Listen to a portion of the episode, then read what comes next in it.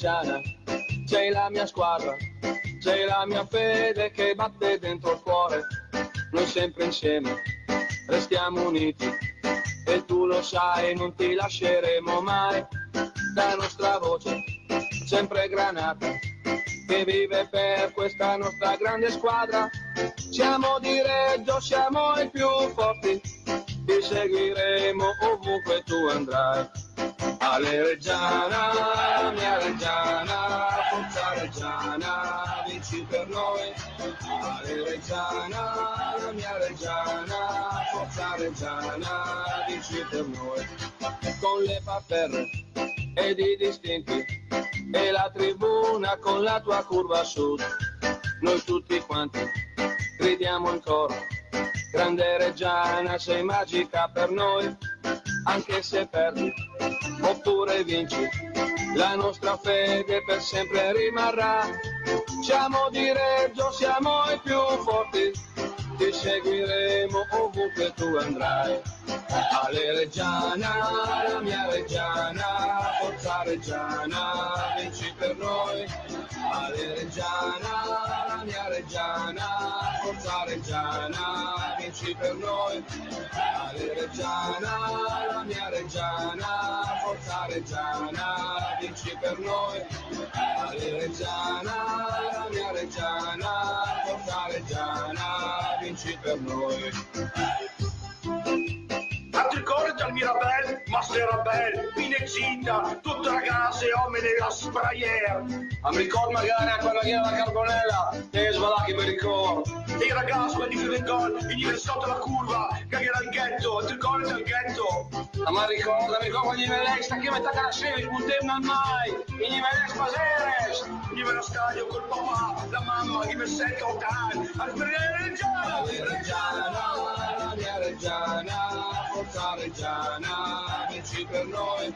Ale Reggiana, la mia Reggiana, forza Reggiana, vinci per noi.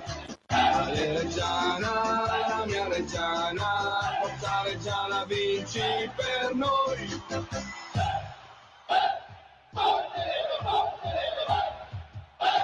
Severi ma giusti, puntata numero Lopez non si sa. 347. 350, 800 miliardi di puntate. Buonasera a tutti, buonasera a chi ci sta guardando su eh, Face Regia 1919, a chi ci sta ascoltando su www.krock.it e anche a chi ci, ci vorrà guardare sul, nel, nel canale è passato dal 292 Sì, è vero, perché stasera non saremo sul canale 10 del Tricolore in quanto c'è la puntata che questo pomeriggio è stata registrata di appuntamento sport, visto che la Reggiana ha giocato oggi pomeriggio, quindi noi siamo in diretta sulla pagina 292 di Teletricolore, quindi se ci volete guardare anche in tv, Mazzoni dovrebbe aver fatto il suo dovere, eh, giusto Lopez, in teoria.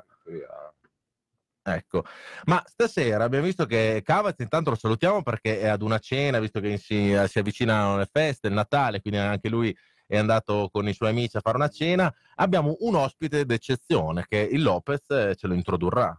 Sì, abbiamo il eh, presidente della Fondazione per lo Sport della città di Reggio Emilia.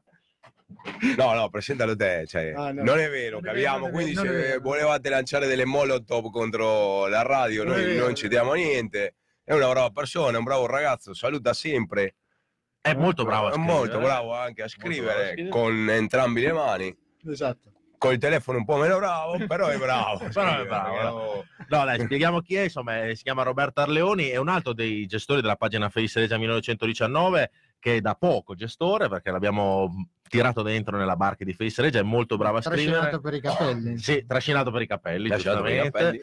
Eh, lui fa il lunedì di solito la- la- l'analisi della partita, fa le pagelle. Quindi è l'unico che veramente se ne intende di calcio. Eh sì, in parte- Perché gli altri parte- non- di me sicuro. A parte te, a parte te. No, io non capisco. Io seguo le tue Eh, disamine sportive. Quindi ha detto che sei più bravo di lui, però no, ci no, no, io di calcio non capisco niente. Oggi non so neanche che partito ho visto a Rezzato, Mazzano, non so come si chiama il posto perché era un posto Tra l'altro mi hanno detto che la- la- è stata un- una, una delle biglietterie più belle del mondo. Lo stadio? Lo Eh. stadio Stilingarda Stadium, che era una cosa incredibile perché c'era un campo di una parte, tu entravi, c'era un campo a destra, uno a sinistra, uno dietro, uno qua. Abbiamo giocato nell'unico campo dove non c'erano le luci. Qui- quindi questi dementi qua si sono costruiti lo stadio per giocare, ma le luci le hanno messe in un sintetico. E quando ho iniziato a toccare il buio ho detto non si sa mai che l'arbitro manca solo quello, no? che l'arbitro dica beh gli ultimi 5 minuti li giochiamo qua, là, poi- giratevi perché si vedeva. cioè, C'è praticamente anche un'altra tribunetta quello che mi vuoi dire vuol dire che ci sono, ci sono società che non hanno campi e ci sono società che ne hanno tre addirittura. Loro no? avevano- Eh. tre. Ne avevano tre, ne avevano un bar, tutto. Comunque, Robby, vieni un po' più avanti perché sennò non Sì. ti, non, ti ascol- non ti riesci a sentire la gente. Dicevamo, se voi seguite la pagina di Face Regia 1919, il lunedì potete guardare e ammirare le pagelle che fa il buon Roberto, anche l'analisi della partita e soprattutto una delle rubriche che va eh, alla maggiore sulla pagina è quella il venerdì dove tu spieghi e vai a inoltrarti nel- nel- nel- nella squadra, insomma, ospite che viene o che noi andiamo a trovare. Sì, facciamo, una, facciamo insieme, insieme una disamina un po' della, sia della squadra che del posto, della, della società, di come si comporta, di come, come si muove, le curiosità che nascono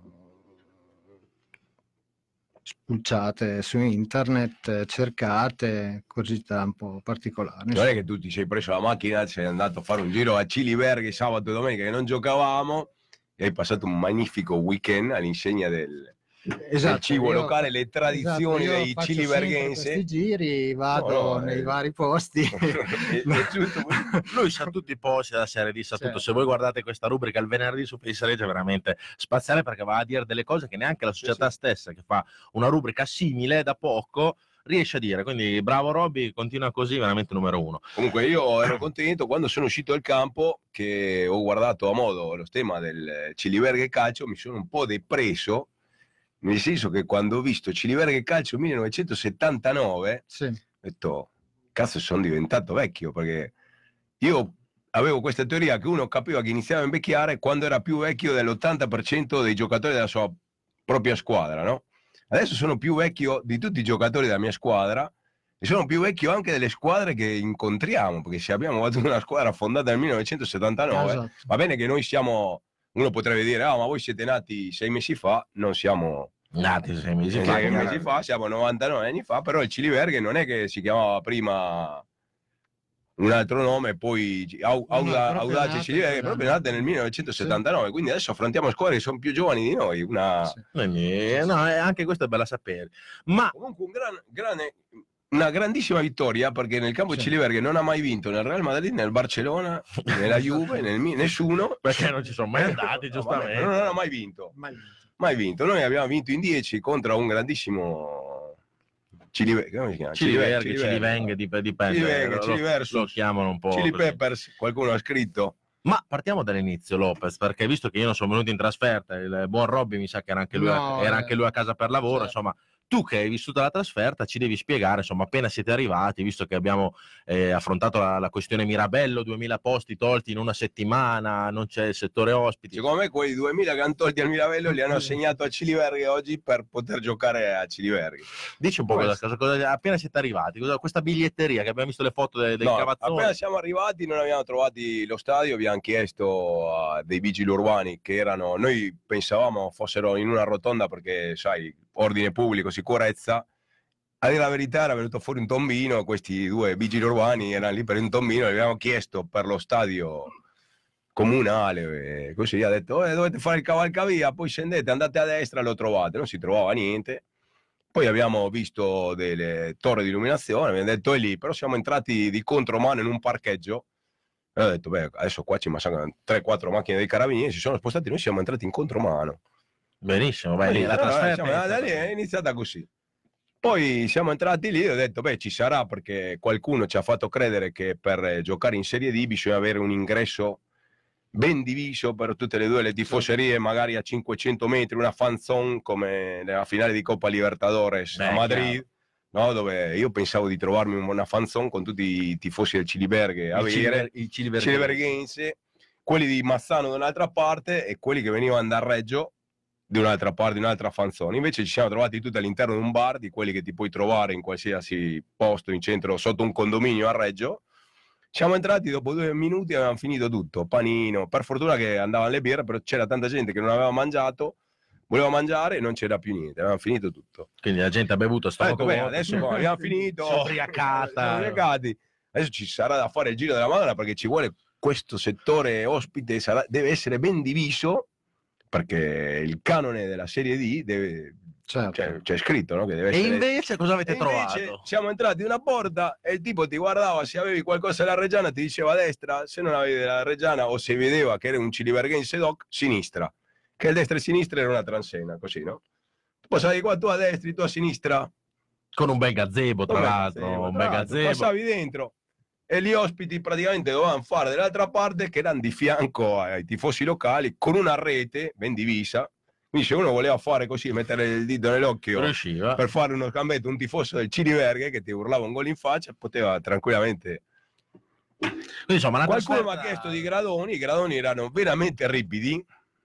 Erano veramente ripidi. Seggiolini. io ho portato il compasso, li ho misurati, erano al eh, 67% in pendenza. Quindi, Sì. secondo me, non so se i C'era anche canoni il segnale, c'era anche il segnale. Quindi,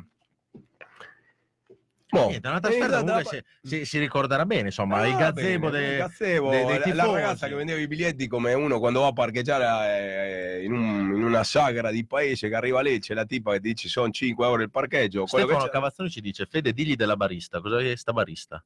La barista non l'ho visto l'hanno visto loro la barista cioè, Cioè, no. io, io ero là c'erano 3-4 bariste una ha detto io ho finito tutto non, ah non ho mai visto tanta gente a pranzare qua Adesso Cioè. sapevo che erano tanti facevo anche un primo veloce perché alla fine aveva finito tutto ed eravamo Cioè, in sono- pochi perché mercoledì- pochi sono dovuti, ha mandato due o tre ragazze subito a fare la spesa al supermercato, portare i panini e le pizze di scaldare perché era finito. Robby questa è la serie D eh? Sì, questo è un segnalino. quindi Sì. rendiamoci conto che i posti ma eh, giustamente insomma Comunque eh, noi eravamo più di un centinaio, tanta roba per essere un mercoledì, non sapevamo neanche quando giocavamo, organizzato tutto all'ultimo Certo. e quindi tanto di cappello ai tifosi che come me ci sono chiesti un giorno di permesso, di ferie, grande. cazzate varie, per andare a seguire una partita di Serie D perché è molto facile andare e chiedersi un giorno in ferie per andare a Madrid a vedere la tua squadra che gioca i quarti finali della Champions, andare a, a Mosca con il CSK, andare a Liverpool, andare andateci. Andateci Liverpool, Sì, giorno sì, in ferie, se avete le palle,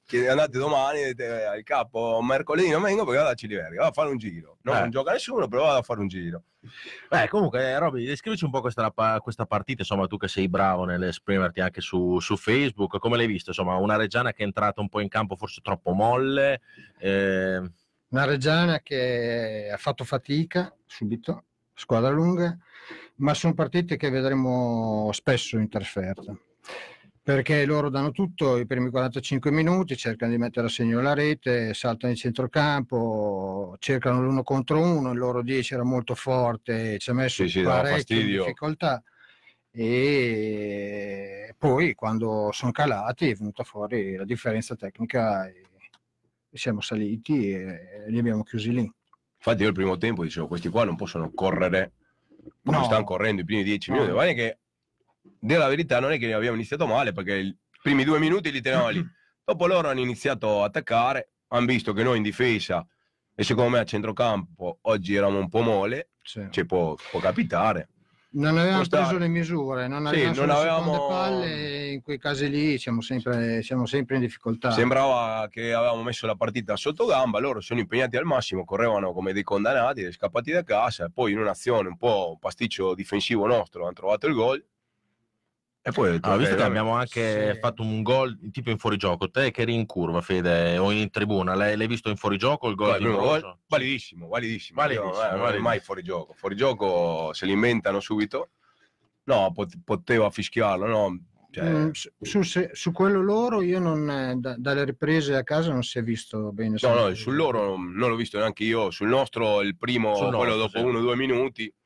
Sul nostro qualche dubbio. Un c'è. po' di dubbio, però ci sta, siamo in Serie D, quindi Sì, neanche gli arbitri, i sì. guardalini possono dare il massimo. Già in Serie C... No, poi pena. l'arbitro come al solito mm, cioè, arbitra bene nella prima mezz'ora, poi dopo comincia a fare il protagonista e dopo... Inizia a far dimostrare a volte che E contro le squadre forti. Sì, esatto, a, a polso e quindi dopo Eh, cioè, io sono rimasto- crea, crea dei grossi Se, problemi. se non sbaglio, il primo tempo, dopo che loro sono andati in vantaggio, tipo ha andato, ha ammonito uno di loro per, per una rimessa laterale. Io non avevo mai visto ammonire uno per una rimessa laterale. Ma le rimesse per- laterali oggi le hanno cambiato, visto che Sì, anche verso la fine di della... qua, però questo qua è andato subito, ho detto, oh, finalmente uno che ha il coraggio di andare a dire no, eh, dai, gioca veloce, ma al trentesimo del primo tempo a monire uno che aveva preso la palla e ha detto direttore qua, detto, già inizia a fare il fenomeno.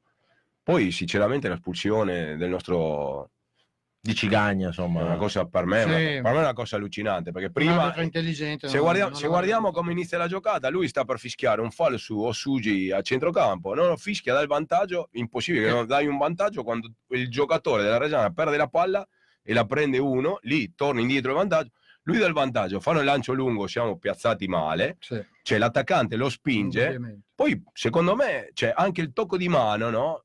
Cioè non è che ha fermato un attacco così tutto quello che vuoi, però lui colpisce la palla con la mano perché è stato spinto dal difensore, quindi girare il fallo e, e cacciare fuori al, di- eh, al difensore cacciare per me fuori è è stato cioè, una cosa proprio da demente. veramente grosso. Tra l'altro un- un- un'espulsione che si farà molto sentire eh, domenica con la partita della Reggiana, sappiamo che siamo ancora in trasferta, siamo in quel di Lodi, quindi insomma un altro difensore che ci viene a mancare perché come abbiamo saputo tutti in settimana si è fermato Paolo Rozio Certo. con un problema al tendine, purtroppo credo quello che si, eh, si era operato tempo fa. eh, il povero Paolo, quindi speriamo che intanto che il capitano torni presto con noi perché è veramente una brava persona e poi a calcio sa giocare a calcio. Comunque siamo degli sfigati atomici perché avevamo Sfigati preso Grassi, atomici, come si vero. chiama? Grassi. Bravissimo. Abbiamo preso Grassi per Rozio. Non lo voleva nessuno, No, no, mandato no, via. no, quando- perché non si sapeva se Rozio, ah, a posto Rozio, adesso abbiamo troppi difensori centrali, cosa facciamo? Andiamo via Grassi. Esatto.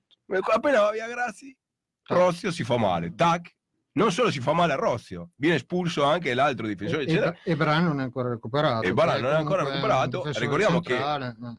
Al di là di perdere un difensore centrale del calibro suo, stiamo perdendo anche un under. Quindi è Esatto. un altro rebus per l'allenatore, come Kaiser fa a Ma di- fare la formazione. Di tutto questo ne parleremo verso le 9.40, 9.45 perché avremo al telefono Marco Arturo Romano che ci parlerà non di società ma di mercato e di Reggiana insomma che ho già vinto quindi insomma cerchiamo di, di guardare la Reggiana e non la società che è quella Sì. spero che si mettano a posto loro dopo proveremo a chiamare anche il presidente Luca Quintavalli che si è reso disponibile se riesce a risponderci al telefono quindi avremo anche un saluto dal presidente Andiamo avanti con la partita, così chiudiamo la, diciamo, la disanima della partita. Una Reggiana che finisce il primo tempo sotto di una rete. Riprendiamo la partita. Insomma, con, la i, fa- con i fantasmi di Pavia, eh, perché Bravissimo. eh, cioè, è stata una partita che ha ricordato parecchio Pavia, quindi insomma, secondo tempo ci, ci si poteva aspettare di, il tracollo, invece per fortuna hanno serrato le fila e hanno, Sì, e hanno, e hanno accelerato i giri perché comunque hanno cominciato a produrre più gioco e li abbiamo messi hanno giocato anche un No, po' anche, più. anche per la Sì, differenza po' che il, più, il esatto, Pavia era una squadra un po' più di esperienza, un po' più cazzuta, Sì. se si può dire, di questi ragazzi qua del, del Ciliverghe, che correvano, correvano, correvano, si vedeva che prima o poi scoppiavano, secondo tempo scoppiavano, però si vedeva anche che se la Reggiana riusciva a giocare 5 minuti in attacco, il gol arrivava perché era questione di tenerli lì Sì, le due palle gol Eh, che abbiamo sbagliato all'inizio del secondo tempo. anche alla fine del primo tempo quando, se- quando abbiamo fatto il lancio lungo su Ponsad, che è entrato ho detto adesso fa gol ha tirato e lì il portiere ha fatto una cazzata perché ha fatto la gran Benedetto a Madrid che ha esultato dopo che aveva segnato il gol che ha esultato al difensore del River per chi segue il calcio mi dispiace per un mio amico che ci sta guardando che era andato a Madrid però lo diciamo lui ha fatto il gol e ha fatto tipo un'esulta- un'esultanza troppo carica in faccia e, E dopo lì si è girata. E quindi il portiere le ho detto a uno che era con me ha fatto la gran Benedetto la prenderà. Spero che finisca cioè per il portiere del eh, Stellingarda Ciliverghe Mazzano che le ha fatto il gestaccio no? che sembrava che avesse parato un rigore nella finale del mondiale di calcio un e po'- quindi si è un po' gassato e dopo ha fatto due o tre cazzate nel secondo tempo che ci hanno permesso di vincere la E partita noi ne sappiamo qualcosa con Matteini. Ne, sa- ne sappiamo. All'epoca, All'epoca no, che- col, col grande Davide che abbiamo parlato anche con Quindi noi. lui, ha voluto, Esatto. lui ha voluto- dopo- lui ha voluto fare il furbo perché ha parato Dove ci avevamo messi lì e basta. un, un tu per tu con Ponsat e dopo ha fatto, due, ha fatto una uscita che se la faccio io nel Foliano mi mandano in quel paese quando ha preso la palla che si è girato e l'ha data che E che secondo è me, trovato che secondo me lui se l'ha trovato Cigagna, no? Che- Cigagna no, che eh, che- non se l'aspettava perché se era un altro li faceva Esatto, gol sì, e sì, era bellissimo poi una- un'altra cosa che mi è piaciuto veramente di vincere contro questi Quindi si è, divertito anche a No, io mi sono, divertito, Sì, lui- mi No. sono divertito perché dopo un certo punto, quando loro hanno segnato Ciliverghe, all'inizio del secondo tempo, sono spariti i palloni. Sì, sì, Sono sì. spariti i palloni, una roba che succede solo in certi posti, campi caldi. Ricordiamo Juve Non- Stabia, non- ricordiamo. non nella provincia, uno è abituato a vedere queste cose non in provincia di Brescia, di- del nord dell'Italia, è abituato a vederle in altri posti. Che poi è ridato con gli interessi quando Masini Ridato gli interessi dopo, ha rifiutato il pallone dalle Ha palle. però ha fatto bene, erano eh. spariti i sì, palloni. esatto. A un certo punto io ho iniziato con la- il po' di voce che mi è rimasta da, già da dieci giorni, ho iniziato a dire, ma non è possibile perché calciare in porta e calciarla lontano a Ciliverio, nel primo tempo un pallone è rimasto lì nella siepe e il, il raccattapalle non lo trovava, quindi ci siamo chiesti col Cavas se veramente il pallone l'hanno trovato, no, perché era, era una siepe, mancava la curva, c'era tutta una siepe. Sì, ha fatto una battuta anche Tosi, Siepe, adesso non mi ricordo Sì, cosa ha detto. va bene, non si trova Oggi era carico Poi tu. sono spariti tutti i palloni. Oggi allora, ogni volta, che la, ogni volta che la palla andava via, un minuto passava, no? E Mm. Finché trovavano il pallone, c'era l'altro ragattapale, quindi c'era un ragattapale a un metro, era così, con la palla lì dietro, veniva un altro cinazzo correndo dall'altra porta che lanciava la palla e non arrivava mai. Dopo l'arbitro, certo so- sono stati puniti sono giustamente. stati puniti giustamente una Esatto. volta, il, mo- il calcio è stato veramente il dio del calcio, purtroppo a Certo. Ciliverga non è successo a Pagani dieci anni fa, però va bene, è Va una bene, piccola soddisfazione. Allora, salutiamo anche Giordano Bardeggia che ci sta Certo. guardando in questo momento, più tutti gli altri tifosi, Righi Riccardo, Marco Panciroli, eh, Alberto Teneggi, sono in tanti, Massimo Cavazzone che noi pian piano guardiamo chi ci sta seguendo. Quindi una Reggiana che è partita dal- nel secondo tempo un po' più cattivella, un Sì. po', creando un po', un po' più di gioco.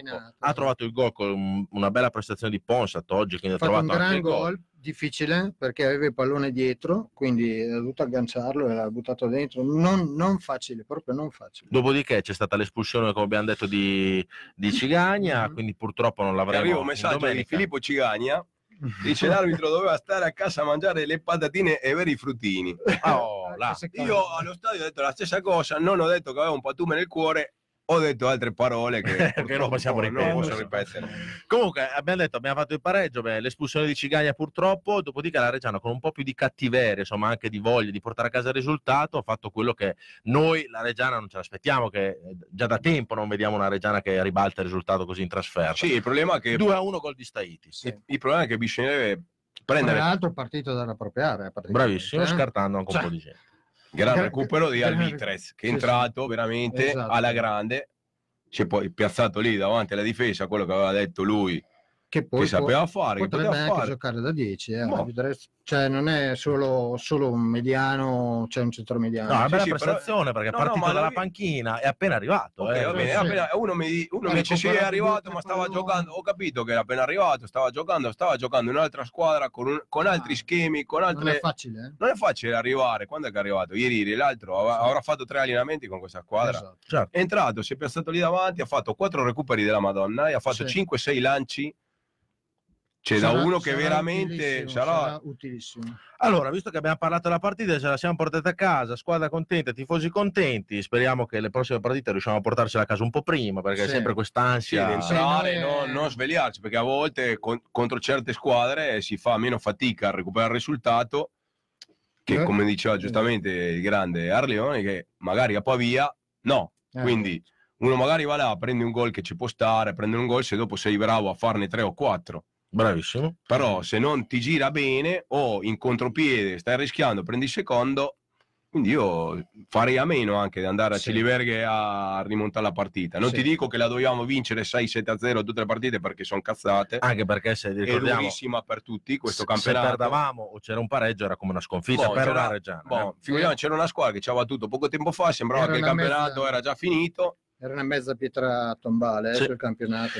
Allora, ricordiamo intanto, prima di mettere su un, un pezzo del buon Fedez, per staccare un attimo, che siamo in diretta sul canale 292 di Teletricolore, perché stasera nel canale 10 c'è la, la registrazione di Appuntamento Sport che l'hanno fatta questo pomeriggio. Se ci volete guardare e ascoltare anche su www.krock.it è in diretta qua su Face Regia 1919.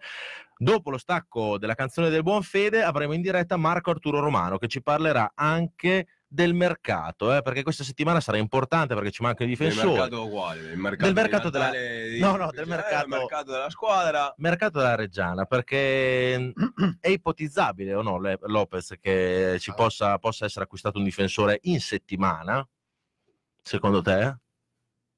Ah, può essere. Eh, ma uno dice adesso andiamo a prendere un difensore perché hanno espulso Cicagna che prenderà No una giornata giustamente, non- cioè, sinceramente non sapendo so. che Paolo Rozio Esatto. forse dovrà essere operato Eh, eh. però non è che prendi un difensore domani vai a prendere un difensore e domenica gioca contro il Fanfula perché domenica ridendo scherzando è una, è una partita delicatissima Sì.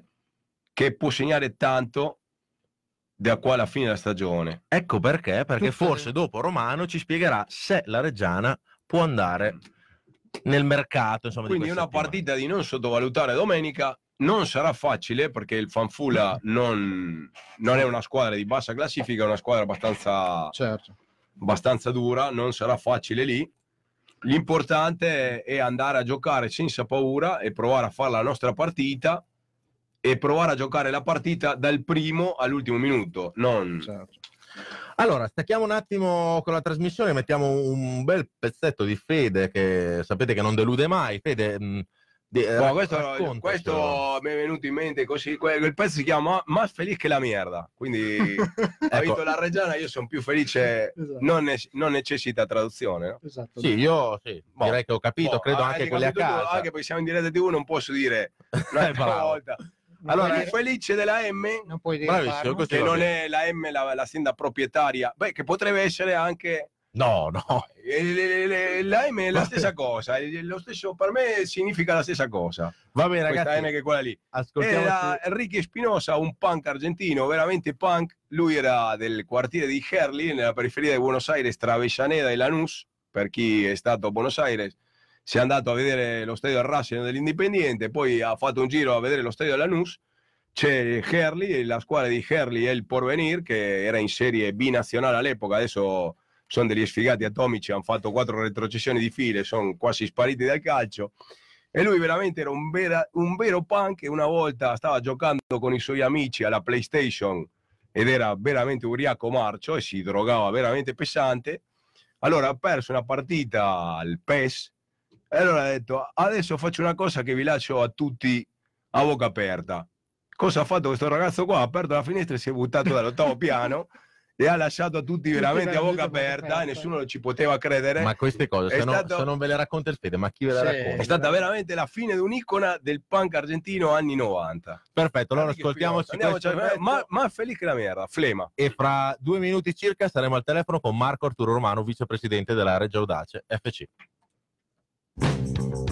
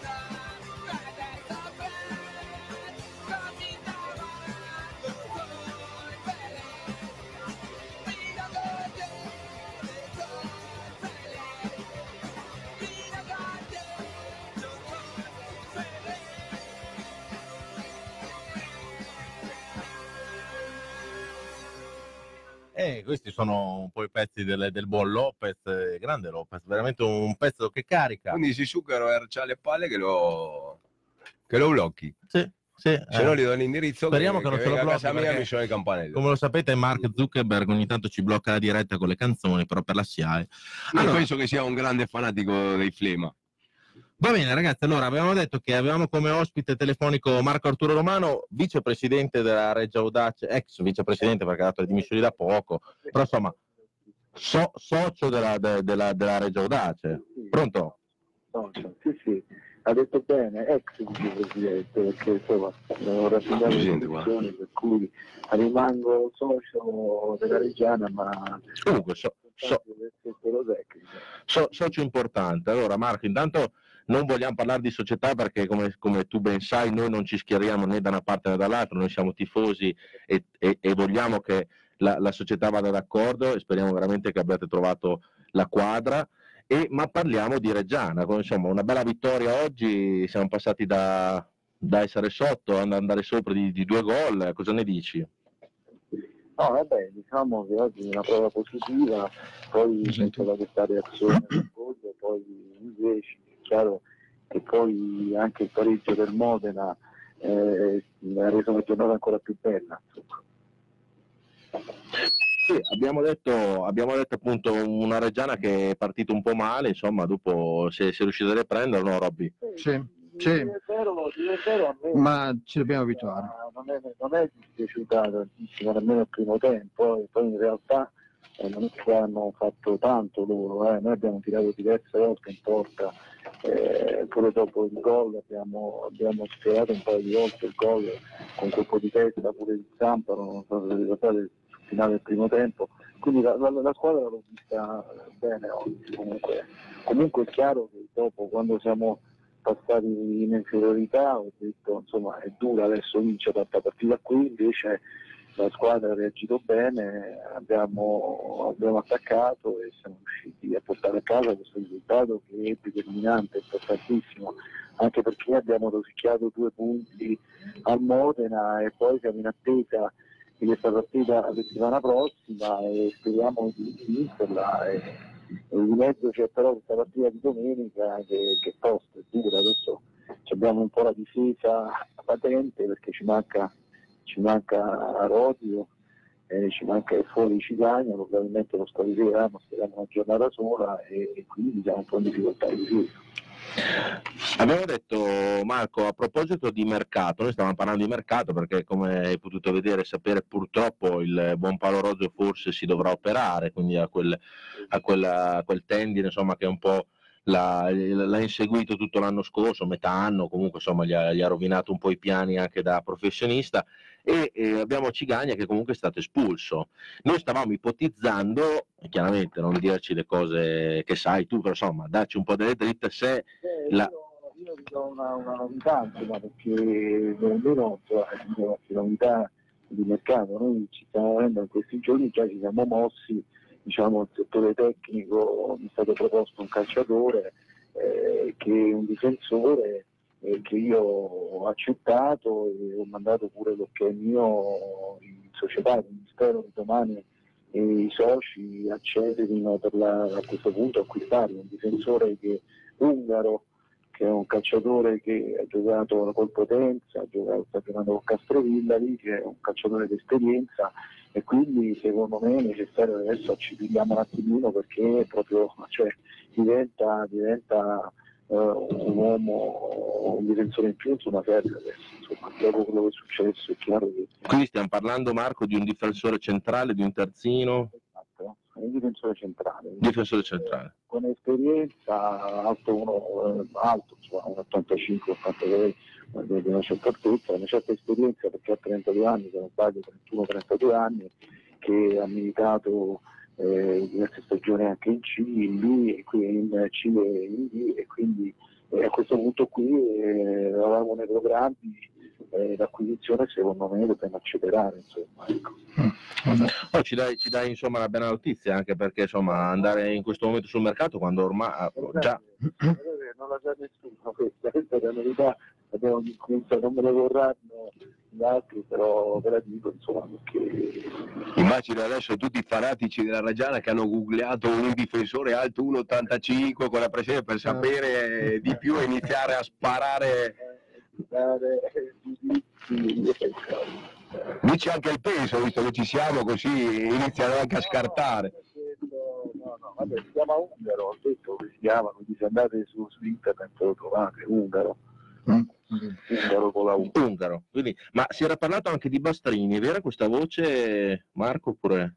Ma eh, se ne è parlato, però in realtà poi non siamo riusciti a chiudere, non c'è nulla di, di- di concreto. Ecco. Perché comunque anche lui era un bel difensore, insomma, se lo ricordiamo l'anno scorso che era con noi in Serie C, insomma, ha fatto il suo bel campionato, un bel giocatore. Sì, un bel giocatore, però sapete, quando si chiudono le trattative si devono chiudere secondo gli interessi di tutti. È chiaro che bisogna trovare la quadra, cioè nel senso l'intenzione del calciatore di venire, poi la compatibilità anche economica, perché insomma non è che Certo. in condizione, quindi spesso io vi parlo di trattative che si possono chiudere, insomma, eh, ragionamenti che si possono fare, perché altrimenti Bisogna, chi- chiaramente bisogna guardare il budget, insomma, quello che una società può fare senza... questo, questo è importante, però è chiaro che ci sono le condizioni in cui il calciatore proprio non vuole venire, cioè magari impegnato, magari ha delle condizioni particolari oppure, oppure si trova bene con la squadra con la quale gioca, non è che sono tutti a disposizione, non è un fatto solo economico, chiaro quello economico è importantissimo, però anche quello eh, diciamo ambientale, no? si trova il calciatore, se si trova bene, se ha un bel contratto può anche scegliere di non venire. Ecco. No, è, bella- è una bella telefonata perché comunque ci hai dato, ci hai detto dei, eh, ci ha dato delle belle, delle belle dritte, delle belle news, anche perché involontariamente o volontariamente il signor Marco Arturo Romano ha detto che bisogna rispettare il budget, quindi Certo. è, è- una cosa che No, no, no, no. Che è giusto che sia così. No, no, il budget eh, va rispettato sempre. È chiaro che il budget va, eh, va- va stabilito, no? E, si può stabilire un budget di uno o di due o di tre. Ecco questo. Cioè, voglio dire, non è che il, il budget, io l'ho sempre detto, è chiaro che non, non è che possiamo fare follie, però se c'è da investire, c'è da investire in alcuni momenti, io ho sempre detto, però non è detto che tutte le operazioni si possano chiudere e si debbano chiudere a prescindere, bisogna ragionarci su, insomma, non è che si può spendere così a caso sul mercato, un calciatore che vuole troppo eh, per quello che la società ritiene sia un parametro da rispettare, va rispettato, tutto qui, cioè, non è che ho detto, ho detto che cioè, gli sforzi Certamente. eh, vanno fatti. In questo caso qui è un difensore, secondo me in questa fase particolare è determinante, quindi dobbiamo fare lo sforzo per prenderlo. Marco qua sulla pagina ci continuano a chiedere, a scrivere, ma è vero che dietro Marco Arturo Romano c'è lo Tito? Vuoi dirlo un'altra volta, vuoi spiegarli perché noi... Ma io, ma io con detto e lo spiego e lo spiego sempre. Io conosco lo Tito come conosco altri presidenti di squadre di Serie A, tra l'altro settimana prossima vado a Pescara perché mi vuole conoscere il presidente del Pescara perché abbiamo un amico in comune e vado a trovarlo per diverse volte che mi invita e quindi probabilmente vado. Lo Tito lo conosco ma io non sono associato, è un mio cliente io ho mio figlio che è tifoso della Lazio, tifosissimo della Lazio, per cui ero e sono sponsor ancora adesso della Lazio, e è chiaro è un rapporto interessante, un valore aggiunto, però assolutamente io non ho relazioni di business con lo Tito, in una maniera più assoluta. Bene, così possiamo... Possiamo No, perché- sfatare per Sì, possiamo sfatare perché continuano a scrivere anche sui social, ma lo Tito, lo Tito, lo Tito, insomma. Faccio- io faccio un lavoro completamente diverso dalla- da quello di Totito. So quello che fa Lotito perché lo seguo, l'ho seguito e lo seguo per quanto riguarda l'attività di formazione, di sicurezza, eh, di queste problematiche delle quali io mi occupo, ma eh, io ho le mie società, faccio il mio lavoro, ho altri soci in, in giro per l'Italia, però non, Lotito non è uno di questi. Va bene, leggiamo dei messaggi, Lopez, che ci stanno arrivando in questo momento. Eh, Roberto Roby Gianferrari ci dice Gaetano Ungaro, 31 anni di Reggio Calabria. Hanno già guardato su Google sono già andati a spulciare. E Stefano Cavazzone ci dice: Ungaro, come mai ha giocato così poco negli ultimi anni? Eh, questo, questo, questo però diciamo eh, dai nostri osservatori tecnici, io non l'ho seguito perché questa categoria non l'ho seguito da vicino, ma da quando, quanto dice, dicono i nostri osservatori è un difensore che in questa fase qui ci può essere utile. Chiaro che non ha giocato molto, dipende poi dalle condizioni fisiche che ha avuto, non lo so, il contesto e quant'altro, ma mi dicono che sia il profilo d'esperienza giusto per noi. Io poi mi devo fidare un attimino anche degli osservatori. Eh, certo. Sicuramente. Cioè non è che posso seguire tutti, tutti- tutti, eh, i calciatori di questo del, del mercato. ecco. Va bene, Lopez, direi che ci ha dato anche delle news. Se vuoi fargli qualche domanda, hai No, qualche. no, no, posso, anche perché non capisco niente io di calcio mercato, io faccio fatica a capire i giocatori che già giocano adesso, figuriamoci se, se devo andare a indagare il calcio mercato, io non capisco niente, Però guardo la centrale. partita e basta. Centrale purtroppo con quello Centrali che è successo ci vuole con quello che è successo e C'è un- quindi... Simone, diciamo con questo qui eravamo già, avevamo, già avevamo raggiunto un accordo che va formalizzato. È chiaro che adesso secondo me eh, i tempi stringono perché poi domenica siamo in difficoltà, andiamo a giocare fuori casa una partita decisiva e un difensore in più farebbe comodo. Cioè se l'operazione va chiusa la dobbiamo chiudere subito in fretta, se poi non va chiusa eh, vedremo insomma. E poi è chiaro che noi nella Reggiana eh, io eh, diciamo, propongo i calciatori perché sono responsabilità tecnica, poi dobbiamo essere noi del CDA, eh, i, i presenti del CDA, Ad avvallarlo. presente anche io, a ratificare, dobbiamo essere tutti d'accordo eh, prima di acquistare un calciatore. Certo. Oh, che belle. Eh, sì, queste sono belle parole. Queste eh. sono belle parole, Marco. Te lo possiamo dire perché a noi ci piace non l'unità in sé come parola, ma insomma ci piace sentire che insomma tutti i soci vanno d'accordo, anche se nelle migliori famiglie ci sono litigate, lo sappiamo. Però insomma ci hai, dato, ci hai dato delle parole stasera che ci hanno. Però una società unita, porta Sì. avanti una squadra unita e un pubblico unito. Ma eh. guardate, vi dico, vi dico che eh, settimana prossima, eh, lo dico così, settimana prossima eh, in vista un incontro fra tutti noi per vedere se si riesce a chiarire un po' tutte le, le- le- le- le problematiche che sono sotto in questo periodo. Io sono per, per la soluzione il bene della regione di tutti i problemi. Eh, questo, questo è quello che voglio dire, eh, lo ribadisco, cioè nel senso mi piace il progetto di Reggio Emilia, mi piace eh, mi, piace, mi piace la città, mi piace i, tifosi che sono appassionati e meritano veramente eh, tanto, ecco, eh, sicuramente molto di più di quello che stanno vivendo oggi. E quindi que- quello che è importante è la condivisione del progetto, ci sono, eh, c'è anche da dire che ci siamo conosciuti da poco eh, con gli altri soci, non ci conosciamo, ci sono dei problemi che io ho trasferito, ho detto e espresso, spero, non è detto che li risolviamo, però ci proveremo settimana prossima a risolverli. Marco, io sono sicuro Sì. che li risolverete perché siete tutte persone intelligenti, tutti imprenditori con alle spalle insomma, un bagaglio di esperienza enorme, che volete tutti fare calcio, chiaramente eh, chi in una maniera, chi in un'altra, però insomma noi veramente, noi tifosi ci auguriamo che questa società possa andare avanti e che le cose si possano chiarire anche perché insomma le, le divergenze, come abbiamo detto prima, ci sono in tutte le famiglie, quindi no Robby, noi Certo. puntiamo veramente a vedere dei soci uniti Noi allo vogliamo stadio. vedere una società unita. Però ci ha detto delle belle parole, eh. stasera sì, Romano che ci porti fuori ci ha detto delle belle parole, insomma, che categoria. Non ci fanno sperare di più, quindi Esatto. siamo, siamo molto contenti.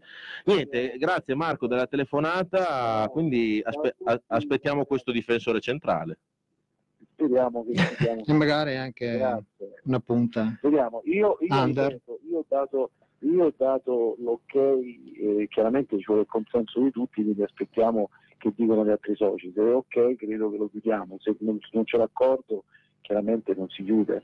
Per quanto riguarda la punta, vediamo, stiamo vedendo in giro, anche se oggi, eh, voglio dire, mi è piaciuto tanto Ponsat oggi, non so se siete d'accordo. Ha fatto una Sì. partita spaziale, no Lopez? Cosa ne dici te di Ponsat oggi? No, ha fatto una gran partita Sì. nel primo tempo, le è mancato solo il gol alla fine del primo tempo. Se aveva stato lì quando ha stoppato la palla è andato in porta, ha detto beh adesso fa un gol della Madonna, il portiere è riuscito a, a pararla, però dopo nel secondo tempo è stato anche devastante. Ha fatto uno stop sì. nel secondo tempo Ottimo. verso la fine, Quindi, incredibile. eh, quindi come Saltato due uomini. magari non ha avuto l'opportunità nemmeno di dimostrarlo perché non ha giocato tantissimo pure lui, Sì, però esatto. ultimamente che sta avendo più spazio sta dimostrando quello che vale.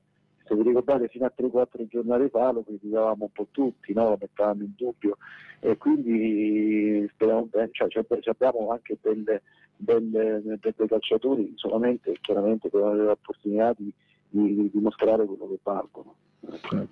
Marco, grazie mille della telefonata. Noi quando poi sarai verso, verso dalle nostre parti, verso Reggio Emilia, eccetera, ti aspetteremo qua come ospite Non mancherà occasione, non mancherà occasione. e, e ci vediamo se ci sei nella partita di domenica, in quel di Lodi, speriamo di portarsela a casa e chissà, speriamo anche di poter utilizzare un nuovo difensore della Reggio Audace. Vediamo, grazie. Buona serata. Buona serata. Arrivederci, arrivederci. Oh, che belle news che sono arrivate stasera, eh, Lopez. Poi arriverà un difensore, speriamo che si integri bene con il resto della squadra. Perché sul, sul parco degli under siamo coperti, ne abbiamo tre centrali che possono giocare. Insomma, il problema è che se si è fatto male Paolo, che è una battegola. Sì, il problema, oltre che la gente non venga a pensare adesso che siamo andati a prendere uno perché hanno espulso oggi Ciccagna, No, assolutamente. No, chiaro. la- ormai la difesa è questa qua, È quella che ha questa qua. giocato oggi, No, anche perché insomma abbiamo detto come negli- nei giorni scorsi che il povero Paolo Rozzo, uno dei nostri capitani della, della Reggio, insomma, se ha ancora quei problemi a quel tendine che non si sa se si deve operare o no, quindi insomma se si dovesse operare è previsto un, un lungo recupero come Ah, l'ha fatto insomma l'ultima volta e quindi c'è bisogno di un difensore centrale. Eh, abbiamo fatto male a mandare via Grassi? boh, Non, non, non si sa, non l'abbiamo- noi non l'abbiamo mai visto giocare, non è che abbiamo detto abbiamo perso un giocatore Esatto, che era una pedina fondamentale, quindi non l'abbiamo mai testato, quindi Non- non, sappiamo. non sappiamo. Mm. Quello che mi fa aspettare un po' adesso si può provare una soluzione temporanea mettendo magari Alvitris come è entrato a giocare oggi appena un, pa- un passetto davanti a Spanò, Ale Spanò per iniziare a impostare la giocata da, da lì o Staiti perché O, o lo vedi come un mascherano. No Mascherano ormai è un ex giocatore che ha distrutto la nazionale argentina Ecco. quindi Mascherano tutto il jefecito, il jefecito, ma lui comanda eh, non abbiamo mai vinto Ha un... fatto delle stagioni da libero. Sì, ma non abbiamo Eh, mai vinto niente. Eh. Come Roberto Ayala quando giocava nella nazionale argentina. Grande Ayala. Ah, grandissimo, però c'era un mio amico tifoso del Racing e anche della nazionale argentina che lui ha detto voi state qua a parlare di Ayala, il, il miglior giocatore del mondo e se io vi faccio vedere la- tutte le disfatte della storia della nazionale argentina, quando l'altro sta segnando il gol arrivo in ritardo la gamba destra di Ayala, quindi Ayala può andare a quel posto là perché era bravissimo, era bravissimo, però aveva perso tutte le finali con la gamba di Ayala che arriva un secondo dopo a chiudere l'intervento, quindi non era così bravissimo. Esatto. Ah, quindi quello che dicevo è che si può provare una soluzione temporale, temporale. che potrebbe andare bene perché alla fine riguardando oggi abbiamo finito in 10 però delle grandi parate da Rossi che ricordiamo che, Che fatto- che è un ragazzo che ha fatto bene Sì, però nel esatto. secondo tempo ha fatto il suo dovere in una parata alta e una parata bassa non è che ci hanno tenuto sotto. Sì dopo uno questo- abituato alla Reggiana dice ok adesso prenderemo gol quando quando hanno messo quel bacino là ho detto il top della Reggiana oggi sarebbe pre- prendere gol di colpo di testa di questo qua al 98esimo per fortuna. Per fortuna. per fortuna abbiamo Infatti, vinto. infatti rispondiamo anche a Galatina Andrea che ci chiede ragazzi come giudicate Rossi, insomma a parte insomma, il gol che ha preso oggi, ma ci sta, è un ragazzo che sono le prime partite che fa, insomma è una responsabilità grande eh, e ha fatto anche delle belle parate oggi perché ha fatto due, due- due parate credo nel primo e nel Sì. secondo tempo importanti, quindi insomma eh, lasciamolo crescere, è un 99 credo, un 2000, un 2099 adesso non mi ricordo, credo un 2000 perché il 99 è il nuovo. E, Luca- quindi, insomma, che- che chiediamo di lasciare un attimo Luca Cresce. Sanche, lo salutiamo, dice in realtà visto che non c'è limite al peggio è lo stesso tendine ma dall'altra gamba Ecco, vedi? Ah. Allora chiediamo scusa che abbiamo sbagliato perché noi pensavamo fosse il tendine della stessa gamba, quindi anche- siamo ancora più spiegati. Eh, però anche Rossi l'ho sfigato, poveretto come Gago. Fernando Gago, non so se avete visto la finale di questa grandissima finale di Coppa Libertadores giocata a Madrid, una puttanata Esatto. Galattica. galattica, però sono riusciti anche il calcio. vero? L'unica certezza che avevo io come sudamericano era questa della Coppa Libertadores, sono riusciti pure a fregarci anche questa Coppa Libertadores che per tutti gli Sì, esperti non di so. calcio, tutta la gente si è scoperta, sai, adesso fanatica del calcio sudamericano, River Boca, squadra di qua, italiani, po, po.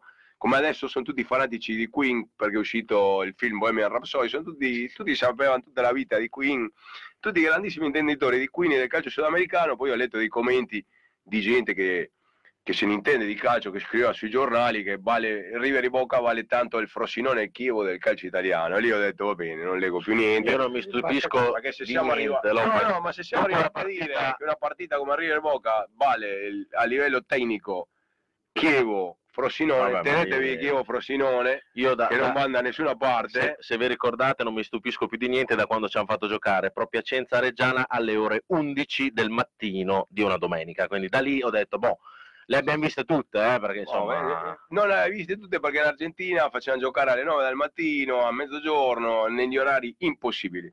Quindi a tutti i grandissimi Alla intenditori, fine non c'è mai peggio. insomma. alla fine non c'è mai peggio. Torno al discorso della Coppa perché quando è entrato Fernando Gago, io conoscendo il giocatore, ho una maglia di Fernando Gago a casa, me l'ha regalato un mio amico del Boca Junior, una maglia indossata da Fernando Gago che la custodisce mia moglie che tiene un po' per il Boca, per eh, Martin Palermo che era il suo idolo calcistico. A me, io è la prima volta che guardo una partita tranquillo perché sinceramente da River Boca ti dico la verità, sono stato tentato ad andare a vedere la partita, non sono andato per una questione di principio, perché ho detto no, è una, una cosa che non sta né in cielo né in terra, Ma aprire un fanzone in un River di Boca, arri- aprire un fanzone, mettere degli asiatici e degli europeizzati, della gente seduta in curva in un River Boca, questo non l'ho mai... Io ho visto Non del vuole River... sapere quanto costava il biglietto. No, non lo so, però io, io da River Boca nella mia vita ne ho visti tanti, per fortuna, sia alla Bombonera che al Monumental, quando facevano andare le tifoserie ospiti, quando era veramente una festa, e l'altra volta ho visto una, una foto su internet del metropolitano dell'81-82 che è veramente la foto era una postata del calcio, no? perché c'era Figliol da una parte, Passarella che difendevano per il River e Maradona che stava facendo uno scambetto faceva un gol con la maglia del Boca e si, e si vedeva tutta questa tribuna laterale del River con delle bandiere del River e si vedeva gente con i cappellini sia del River che del Boca mischiati. E non mi venite a dire che erano dei tempi perché nell'82 si sparava allo stadio ed era un clima di violenza. Ma era una violenza ridotta solo ai gruppi organizzati. Il giornalismo che ha iniziato a pompare questa storia della finale, che chi, chi perde dovrà andare via dall'Argentina, sono i principali responsabili di quello che è successo, perché hanno gassato talmente l'ambi- l'ambiente dove uno del River non avrebbe mai sopportato, dopo essere stato in Serie B, perdere al Monumental la Coppa contro i cugini del Boca. Sarebbe andato veramente per un tifoso del River, sarebbe andato via. Io ho smesso col calcio. Mi- mi- Ti sei innamorato della dedico- Reggiana, pensa te. Beh, va bene, mi- diventare tifoso della Reggiana, eh, il tifoso del River diventava tifoso sicuramente della Reggiana. Quindi, Allora, leggiamo questo per dire che Gago si è infortunato due Ecco. volte come Rossi. Questo era, dire- era il pistolotto di, di, di Lopez. la... Come hai visto, i suoi pistolotti durano La omelia, 10 minuti. la omelia era per dire Poi, fate questo- come questo qua, è il succo era questo. è il succo. Grande Lopez. Allora, leggiamo un po' di messaggi. Enrico Pioppi, ta- Enrico Pioppi tanti auguri a Rozio. Ehm, Carlo Marchesini ci dice: Bran, quando torna disponibile? Quando tornerà disponibile? Forse può fare uno spezzone la prossima. Ma- Uno spezzone forse. Secondo me lo tengono giù ancora per una domenica o due. Sì, sì, sicuramente. Eh, Andreas Morbegno, esatto, si poteva fumare a Ciliverghe. C'era. non so, secondo me era uno stadio che si poteva fumare, io Sì, non, non so. si poteva fumare. Comunque ho visto, lo devo dire perché questo è stato Ecco. cioè, no, no, è stata una storia che questo qua, cioè veramente, quando è finita la partita, stiamo uscendo, alcuni sono andati lì a salutare i giocatori che erano nel campo di fianco, cioè te l'ho detto già prima che c'era un campo da una parte, una tribuna in mezzo, un campo dall'altra, e c'era uno steward che voleva andare a casa, no? Però fenomeno. Oh ragazzi, faccio i complimenti perché siete veramente... Allora, non, non capiva che c'era lì un miscuglio di gente, volevano parlare con l'allenatore. Eh. Questo qua si è girato, mi ha detto, ma scusate un attimo, perché non usate il telefono per andare a figa in Tinder invece di parlare all'allenatore? Ma quando siete stupidi? Allora, ho detto, questa è la battuta. Uno. E poi mi ha guardato, sapete cos'è Tinder? Sì, lo sappiamo, Io- lo so, però... Allora dille ai tuoi compagni che lo usino per andare a figa invece di Ecco. chiamare i giocatori. Cioè, gli Ecco, vanno tu- gnocca con Tinder. No, ha detto tu sei un fenomeno, cioè guarda, ma hai- nella depressione di aver visto che avevamo battuto una squadra giovani, più giovani di me, Ho detto, questa è la battuta di uno steward per mandare la gente a casa, ha fatto benissimo. Capisci cosa vuol dire andare in trasferta con Federico Lopez Campani? Certo. È, uno spettacolo. Poi ci vorrebbe la pipa, la vestaglia, il camino e ascoltarlo però. No, no, basta. Allora, direi, allora, Eh, no. facciamo una cosa. Comunque scrive Lisa Lampugnani, che non la conosco, dice che la maglia le l'han rega- di Gago le l'ha regalata Alfredo a lei. Gra- grande Eli, grande Eli. Grande, la saluto, ieri ho fatfatto dieci anni che siamo insieme. È vero, è vero. Siamo andati a mangiare Tanti auguri, eh, il vino, tanti tutto, auguri. quindi un bacio. Bravo Lopez. Siamo dieci anni, purtroppo siamo retrocessi in una categoria. Sposati da siamo quanto? Da... Ah, ah, eh, Sposati da 3 4. Eli, dacci la conferma, eh, che se sbaglia stasera. Bene, sono dieci anni che siamo insieme. Già mi sono ricordato questo qua. Non rompetemi. Poi, quando ci siamo conosciuti, eravamo in Serie C, Ah, adesso siamo in Serie D. eh, vabbè. Eh vabbè, dai, Però, amore, siamo sempre lì. se amore anche Siamo lì. Allora, direi che di andare con un pezzo del Buon Lopez, dopodiché parliamo della partita di domenica che è alle porte e insomma facciamo le conclusioni visto che sono già le 10 e 12. Lopez. Allora, però non vedo niente perché... Allora, andiamo col Quello- secondo. Quello lì. Eccolo Eh, qua. Questo è già partito, devi tornare indietro. Lo, ripro- lo ripropongo perché lo abbiamo fatto sentire una volta che abbiamo schiacciato 4-5 tasti, non si capiva niente. Questo per omaggiare il bar del Ciliverghe Mazzano che alle 2 aveva finito tutti i panini. I panini in Argentina si chiamano sanguce de miga, che sono i tramezzini, sanguce de miga. Andiamo a sentire Roberto Napolitano, che era un bluesman eh, heavy metal, misto tutto. E lui ha composto questo pezzo qua nel 1972, si chiamava Sanguces de Miga, e dice praticamente che lui non può evitare che vengano verso di lui i sanguces, i tramezzini, perché se li immaginava come se fossero degli UFO, perché era impeppato, aveva- si era drogato. Che bello. E quindi, e quindi per fare la musica che faceva si doveva stimolare con de- degli stupefacenti e lui aveva i tramezzini che volavano e questo è il pezzo.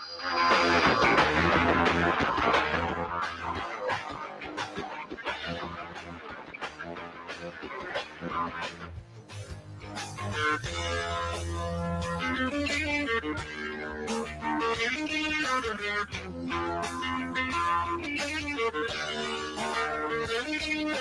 puedo evitar que vengan hacia mí los sándwiches de miga.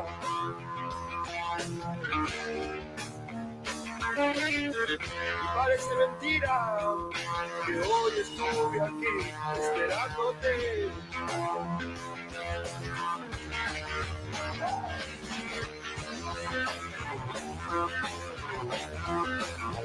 Estuve esperándote.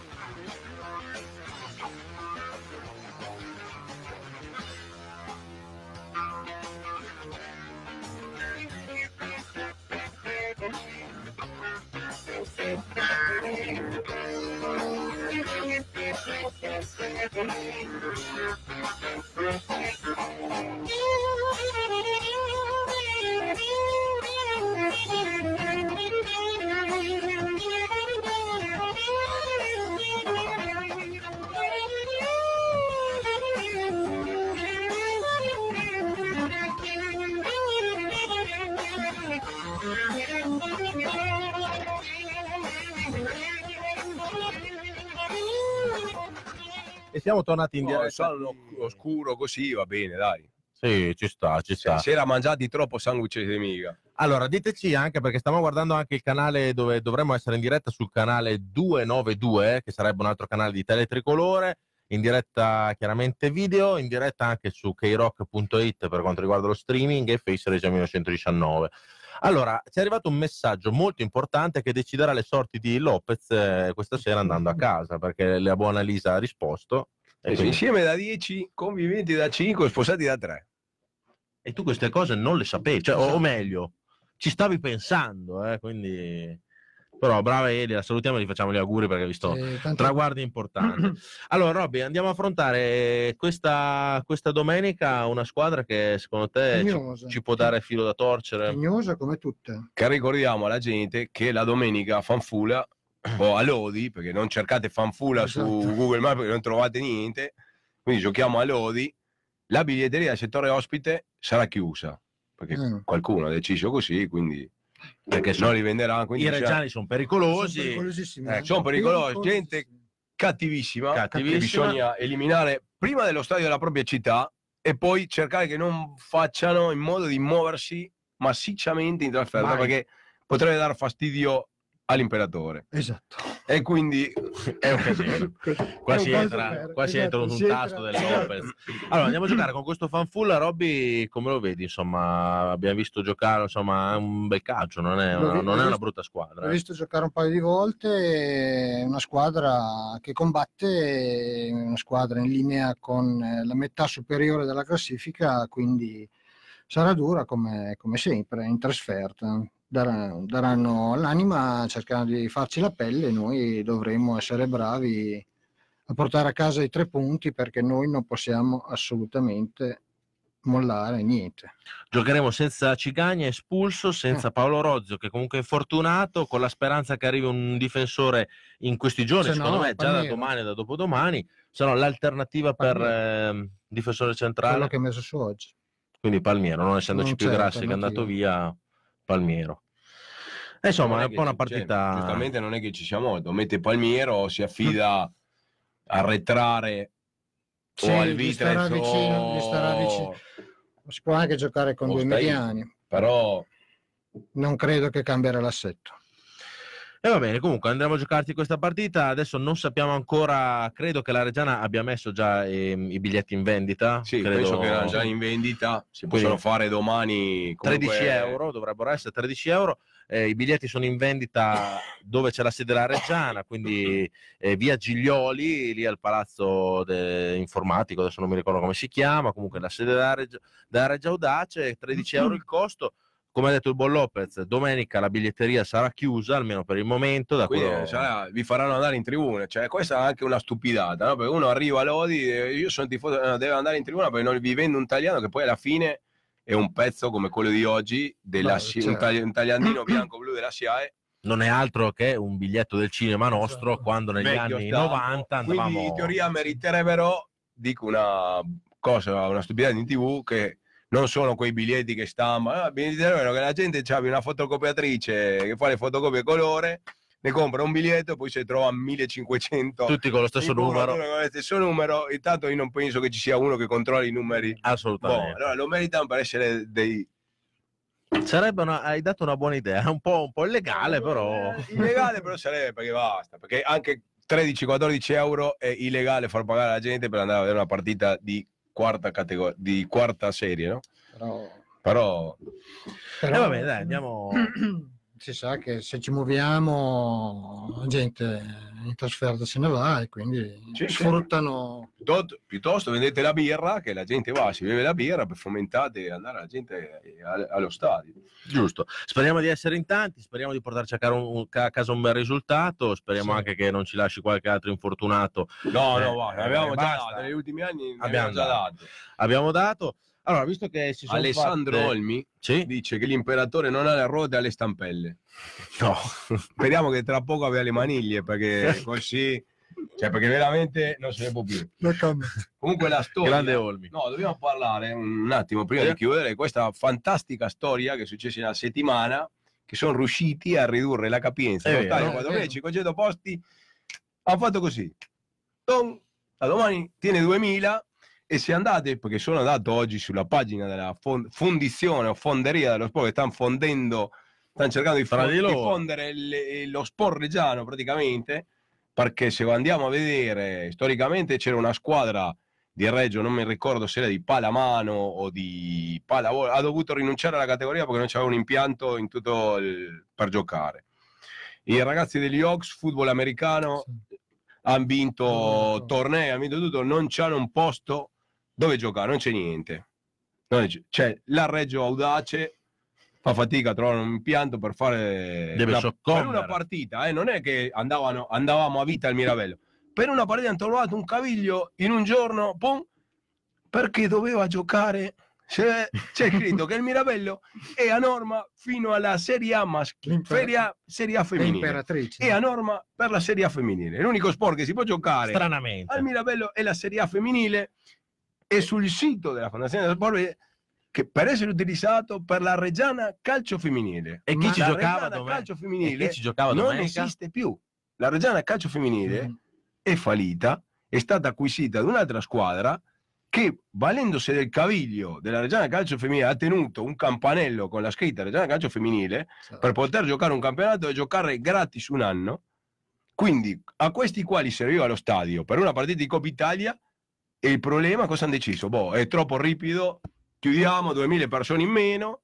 E non hanno si può risolto perché tutto. qualcuno viene, viene una distorsione alla caviglia, poi ci chiede, non si può giocare. Hanno segato. hanno rifatto il manto erboso almeno. L'hanno rifatto. Se la Reggio Audace, invece di fare 4.500 abbonati, ne avrebbe fatto dei 50 abbonati, la capienza dell'impianto 49. arrivava a 49. Eravamo perfetti. Era perfetto, e loro sapevano già, ci hanno segato praticamente che che- devono giocare solo loro. Lopez, Quindi la sia- fondazione siamo sfigati, dai, No, diciamo la siamo verità. sfigati, però loro sono più sfigati perché fanno Eh. queste cose qua la faccia della gente. E prima o poi la gente veramente si incazza. Già si stanno accorgendo tutti, perché questo è Sì, una puttanata storica. Venire a dire che il Mirabello. Allora io dico la verità: che senso ha avere uno stadio lì?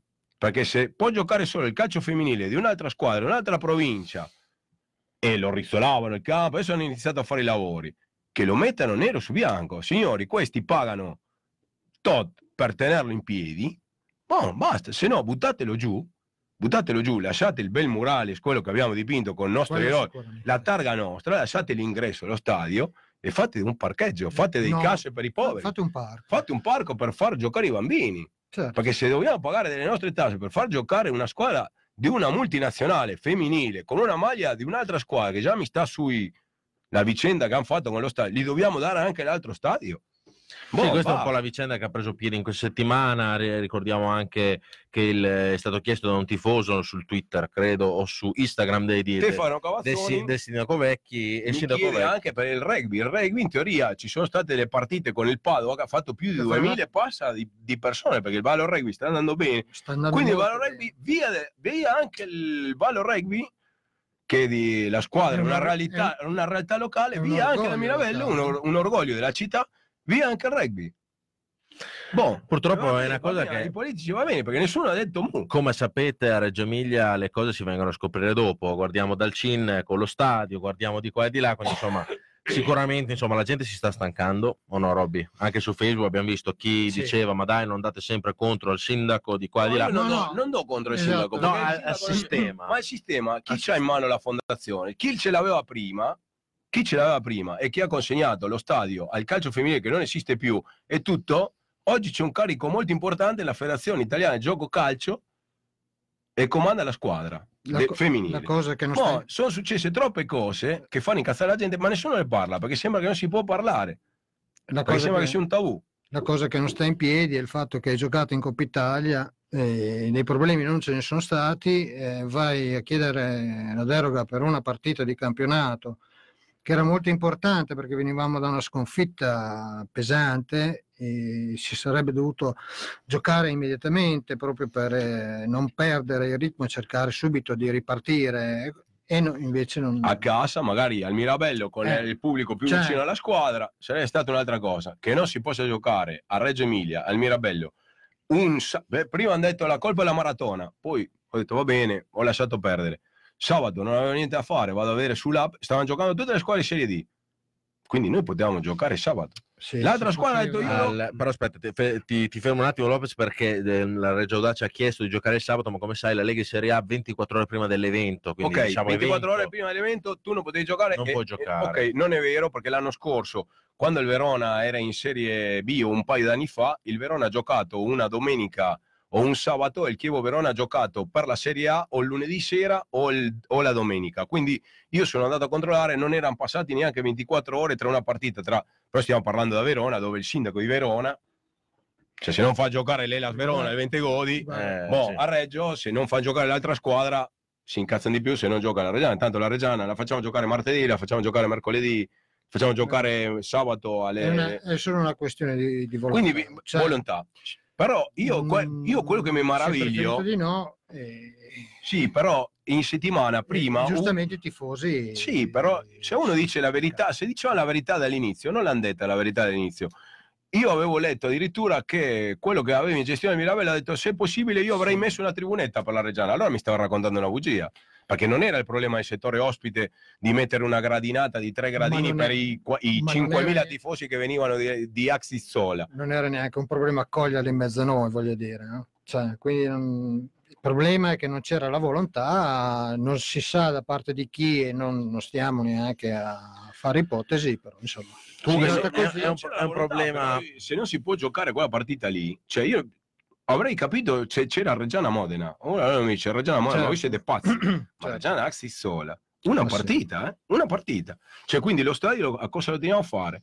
Cioè, già è stato No, dimostrato infatti, in 5-6 anni che abbiamo il, il Sassuolo in casa che non si riescono a mettere a posto con i calendari e tutte le volte sono 5-6 partite insieme, più se gli altri vanno in Europa League o se viene un altro a giocare in Europa League, più la Coppa Italia, perché c'è stata anche la sfiga della Coppa Italia anche in settimana prima che c'erano 155 persone a vedere una partita di Coppa Italia, quando in Inghilterra Sì. uno vede la FA Cup e anche le squadre ottava categoria fanno per la FA Cup è un evento, la Coppa Italia non interessa a nessuno, No. tranne che qualificare alla più grande delle sfigate che possa arrivare in Europa League, no? perché il senso della Coppa Italia Un'altra, un'altra questione è il fatto che abbiano rinviato la Reggiana e il Sassuolo abbia anticipato. Questa è un'altra questione un po'. Io, io spero una cosa, che- nella Cioè, nostra se si parla città... di ordine pubblico c'era la maratona, quindi c'era già un impegno già abbastanza lo sapevano importante. prima, ok. Però perché non potevamo giocare noi sabato come tutta la Serie D? Lopez, c'è da, c'è da pensare solo una cosa, che nella nostra città cambi qualcosa, cambi veramente un qualche d'uno, come essere- potrebbe essere il sindaco alle prossime elezioni, o, o qualcuno che prenda a cuore veramente la squadra della città, che incomincia a fare rispettare certi diritti che una squadra cittadina deve avere e che dei cittadini di Reggio Emilia non debbano adattarsi a chi è ospite in casa nostra, anche se hanno comprato lo stadio sono sempre ospiti. Ok, vabbè, però Punto. questa Sì, storia anche- qua anche cioè, per una- girano perché sta capitando anche, ci è capitato, il derby col Parma si è aspettato per 20 passanni, ce l'ha fatto giocare un lunedì, lo volevano far giocare lunedì alle, alle 2 del pomeriggio. Sì, sì. Con il Modena è successo la stessa cosa. E ricordiamo che l'abbiamo cambiato noi con le nostre pagine Facebook perché abbiamo Sì, fatto un casino, un casino globale, anche con Militello, quindi insomma. Anche quando loro sapevano il calendario, loro hanno la fortuna che hanno un uomo di peso che fa di sponsor dovunque, lo- allora lui si fa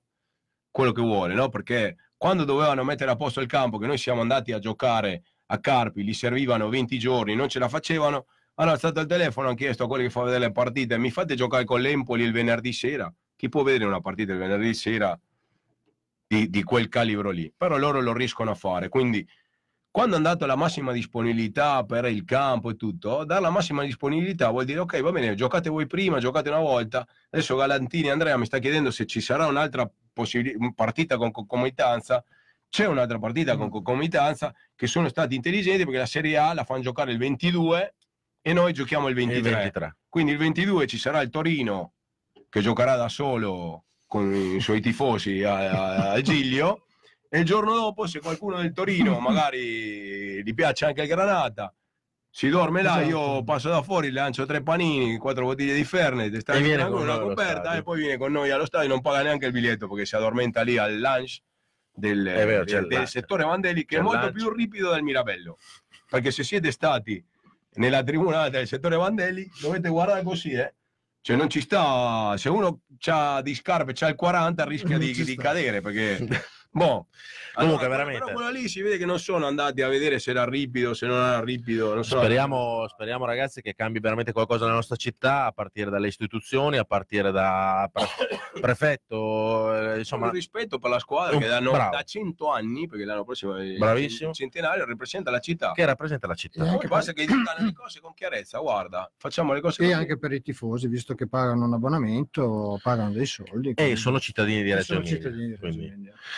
Allora, direi che siamo arrivati alla conclusione. Ricordiamo che per chi vuole acquistare il biglietto per Domenica Lodi, andiamoci in tanti a vedere questo fanfulla reggiana perché Stiamo fanfulla, rosicchiando punti. Eh, Stiamo rosicchiando fanfulla punti sembra una avanti. squadra, eh, dici fanfulla, invece No, è una no, bella squadra. come dura. gli inglesi.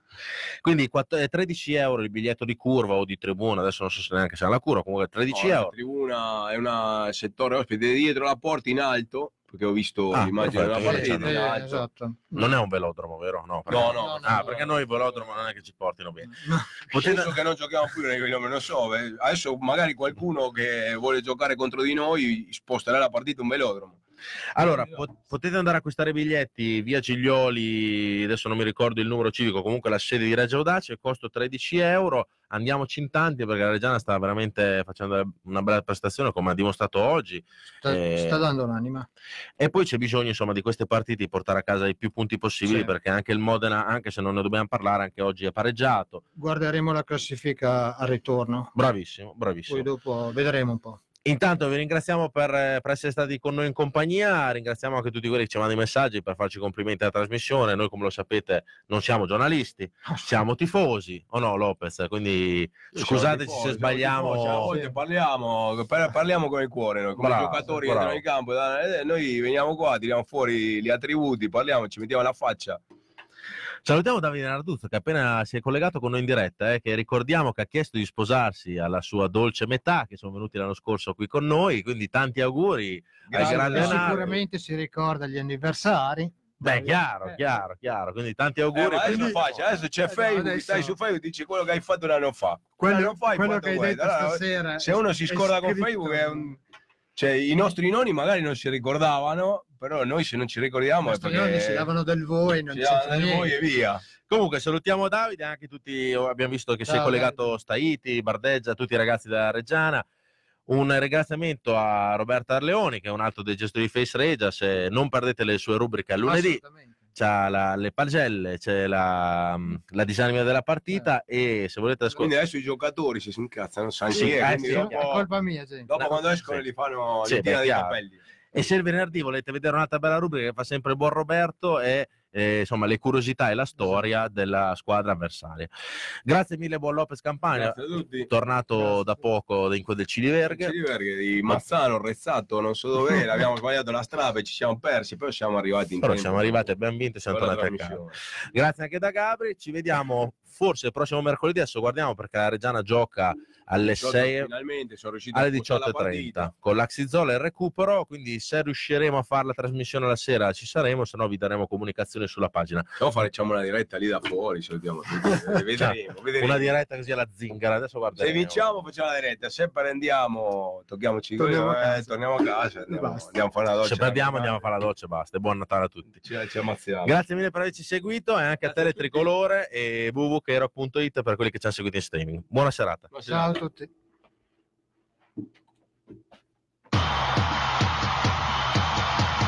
Dai ragazzi, forza! Sulle mani, sulle mani! Forza Reggio, forza Reggio, eh! Eh! Forza Reggio, forza Reggio, eh!